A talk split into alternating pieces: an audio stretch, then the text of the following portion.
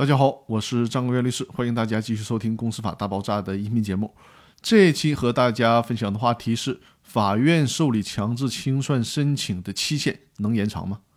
法院决定是否受理强制清算是有时间限制的，也就是按照清算纪要第十二条的规定，人民法院应当在听证会召开之日或者自异议期满之日起十日内。依法作出是否受理强制清算申请的裁定，这个受理期限是固定不变的吗？能延长吗？本条虽然没有规定受理期限可以延长的情形，但是呢，最高法院给出的意见是，这个期限是可变期间，但不能延长就尽量不延长。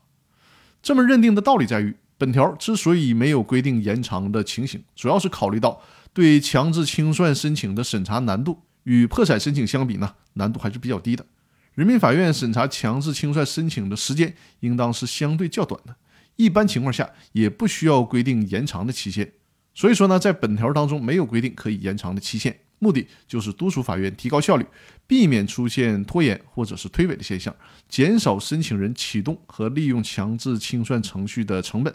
实现强制清算作为市场主体退出机制的价值追求。最后提示大家注意。无论是法院受理还是不受理强制清算申请，都需要采取裁定书的方式来作出。